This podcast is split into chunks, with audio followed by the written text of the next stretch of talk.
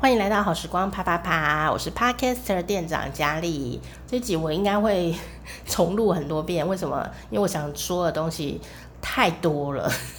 如果你很想要继续听我讲说话的表达的东西的话，不管你几岁，然后你想听，要记得按订阅哦，然后常常回来看一下哈。如果是跟说话有关系的，我就在前面标写说话说话课啪这样子，你就很容易辨识这样哈。好，今天呢要今天没有猜猜乐，我想要跟大家直接讲的就是讲话的速度这件事情。好，在上一集的猜猜乐呢，我们就猜这个题目哦，那答案呢就是哎，在远距。沟通当中呢，其实有一件事是很难的，但是却非常重要的哦，甚至是最重要哦。我觉得就是讲话的速度跟语调。好，因为呢，你不会知道听的人、看的人哦，他有没有很专心。比方说，他根本不，荧幕都关掉，镜头关掉，不知道在干嘛，可能去炒菜还是什么？哦，或者说，呃，你说，哈，面试的时候，老老那个面试官不是也要坐在那里吗？对，但你也看不到面试官整体的动作，他脚在下面，不知道下下半身很不安分，你也不知道他下半身在干嘛。哦，我不是在讲 A 的哦，虽然也有可能，但应该几率不高。就是说，一个人的下半身呢，如果在晃动。哦，比方说，呃，一直晃脚啊，抖脚啊，啊、呃，像少女一般的晃动这样子哈，啊、或者是交叉啊，然后又打开，交叉又打开，哦、就是下半身在干嘛、啊？其实会影响那个人的专注程度。但是因为远距你也看不到面试官他在干嘛，所以你也很难判断。我常觉得啊，面试这件事情就是。你面试面试官，面试官面试你是互相的，不是单向的。可是当我们处于弱势的状态的时候，哎、我们就要特别去注意一些能够施展魅力的方法。那我今天要集中讲这个速度这件事情哈，讲话的速度是非常重要的。可是因为在日常生活里面，呃，以前两三年前呢、我就。在上课的时候，我就会一直跟同学讲，一直跟同学讲，讲话速度很重要。我那时候还被同学顶嘴哦，就是说哪有？为什么我要改？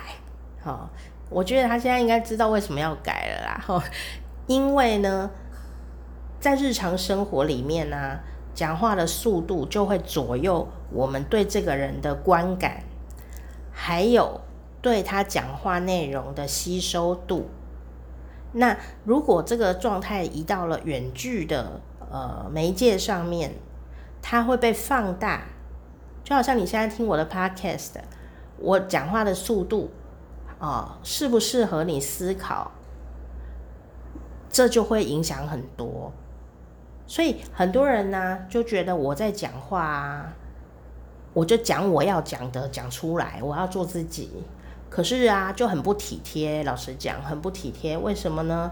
哈，呃，因为我们讲话的速度没有考虑到听的人吸收的速度。就是我现在讲话啊，那你们听，你有听进去吗？听了进去，有听到了，听进去，听得懂吗？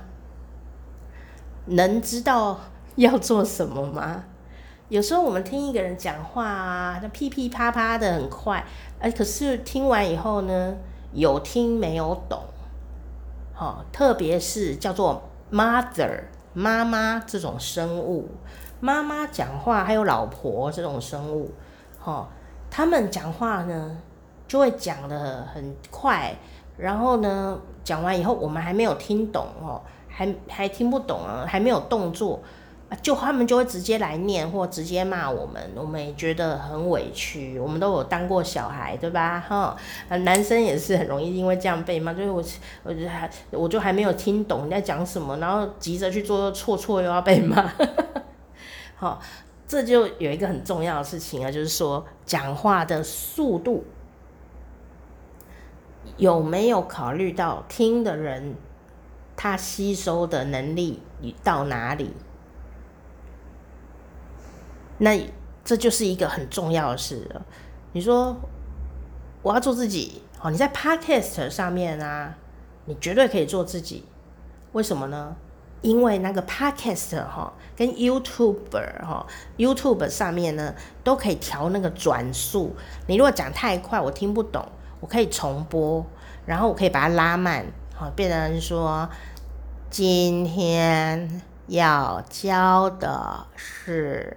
什么？那如果你的这个反应很快啊，你又觉得这个讲者讲太慢啊，如果在这个 YouTube 上面或者是在 p o c k e t 上面，你也给他调快啊，你觉得他讲的太慢了哈，你就可以把它调快一点啊。今天我们要上的课也就是什么什么，举了杯，对吧？想想想，slow p 哈哈，这样子哈，那你就啊、呃、听过去就好了，这样也蛮热闹的哈。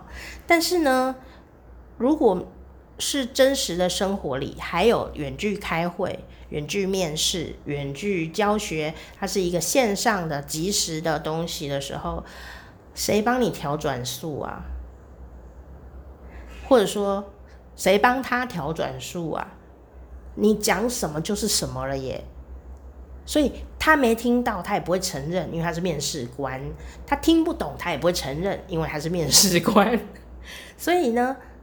诶，我反而比较不担心远距教学的老师哦，因为老师他们自己会去听，自己会去呃调整。虽然他们可能也不是这方面的专业，可是呢，因为要教学嘛，所以老师们其实还是会呃比较有自觉的做调整。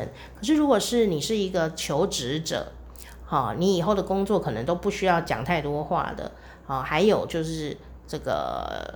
远距会议的时候，就说你在已经找到工作了，你只是在里面而已哈，开会哈，那你讲话的速度啊，其实就一直影响着你的生活，你不会有感觉哟。那我们刚刚讲了远距这件事会放大这个感受哦，可是事实上在日常生活里，你就因为讲话速度已经被决定了一些你不知道的事情哦。好，所以呢，你明明很聪明，却一直被人家觉得你很笨，可能跟你的讲话速度有关系。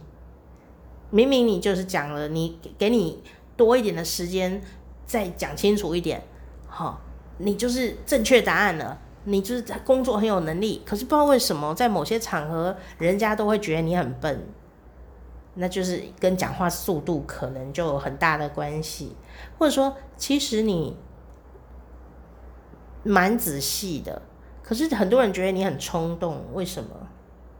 哦，就是你很急耶，你在急什么？你说我没有很急呀，我没有很急呀，我哪有很急？这样哈，可能就跟你讲话的语调，好，跟你的速度感，啊，会有差别。那当然呢，这是一门不容易的课啊，吼，就是呃，可是呢，你要有一个正确的概念，好，就是理念要正确，就是说速度跟你的个性。没有正相关。